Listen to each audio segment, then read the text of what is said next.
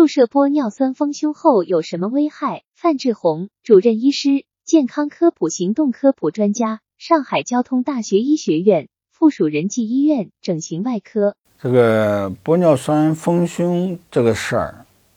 我们在临床上呢，其实碰到的还是比较少的，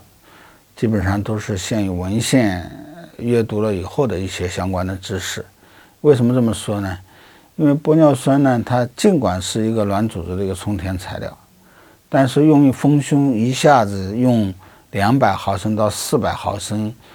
这个玻尿酸的这个量啊，在早期呢其实是不可想象的，因为玻尿酸很贵，这个造价会非常的昂贵，这是一个在临床上应用的比较少的原因之一。另外一个呢，就是玻尿酸大量的应用以后啊，很有可能会形成这种。呃，有包膜的囊性的囊性结节这样的一些东西，所以这也是呃不太建议用玻尿酸来丰胸的一个主要的原因。当然，基于上述这两个原因呢，我们想啊，玻尿酸丰胸啊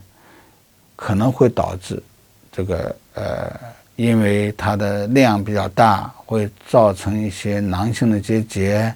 会容易诱发感染。会容易出现异物反应，会容易使得这个呃皮肤的这个红肿等等，因为呃在临床的这个实践过程当中呢，玻尿酸丰胸的案例比较少，所以说呢，它的危害呢仅仅是限于我们看到的一些呃文献的一些东西。